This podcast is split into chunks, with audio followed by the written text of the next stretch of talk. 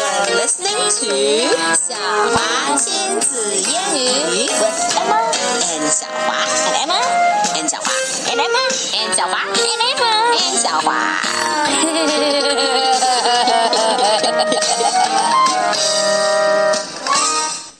确实很傻，But I like it.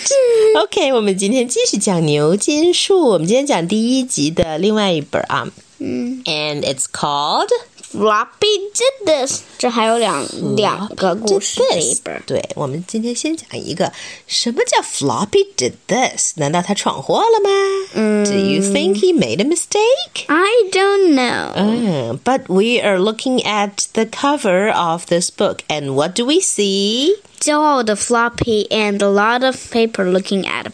A piece of paper. Right. but we cannot see what's on it. So let's take a look at the story. 我们来读一下，看看到底是怎么回事。Floppy did this. 还是我来读，然后你来描述情景。Chip did this.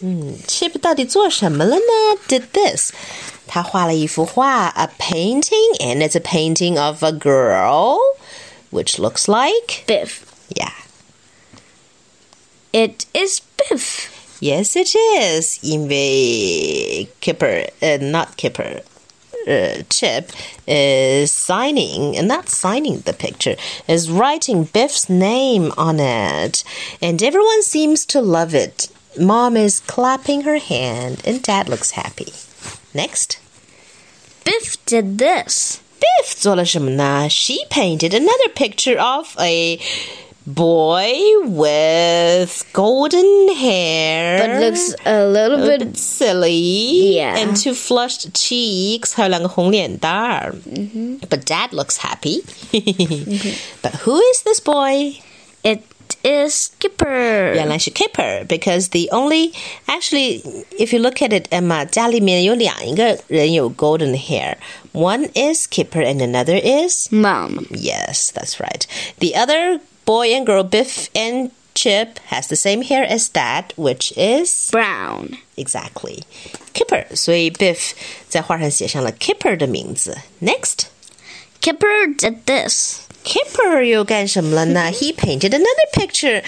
Who a person, a girl with golden hair. 那是谁呢？ And earrings. 我们对 and earrings. We just said it. It is Mom. 原来是 Mama and Kipper is signing. Dad it didn't too. do anything. Mom didn't. Yeah, Dad and Mom are looking. Oh no! 为什么 oh no 呢？因为 Floppy just kicked the paint bottle and the Painting. paint spilled on a piece of white paper. What's going to happen next? Floppy did this. Floppy finished the painting and it looks like a masterpiece with his paw prints everywhere. 抽象化。全都是他的爪印儿。hey, that looks cool. Let's talk about the story, Emma. 你看，都在鼓掌，你看，对。太恐怖了。 Everyone is clapping, and Kipper looks super proud. Yeah. It's floppy. oh, not sorry. paper. Floppy looks super proud. Who drew a picture of Kipper? Just to remember Well, Bev drew a picture. of Kipper. Yeah, I think so. Why are they all clapping? Floppy 干嘛每个人都给 Floppy 鼓掌呢？ Because Floppy. Oh, let me think. It might be like this. First, Floppy made a very great mm, uh, What? painting. Uh huh. That's true. 抽象当然是。 Chosen And- an abstract painting. Yeah. And another meaning is everybody think Floppy is a dog. So if Floppy can draw a picture like this, it's already great. Yeah. 大家觉得狗还能画画，太了不起了。And which picture do you like the best? Floppy's 最喜欢的。 picture I love the best. Yeah, me too. All right. Who have you drawn pictures of?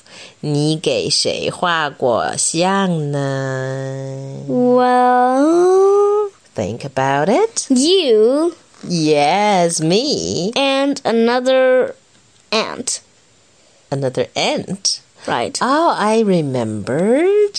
That's right. And okay, that's all for today. Goodbye. Goodbye.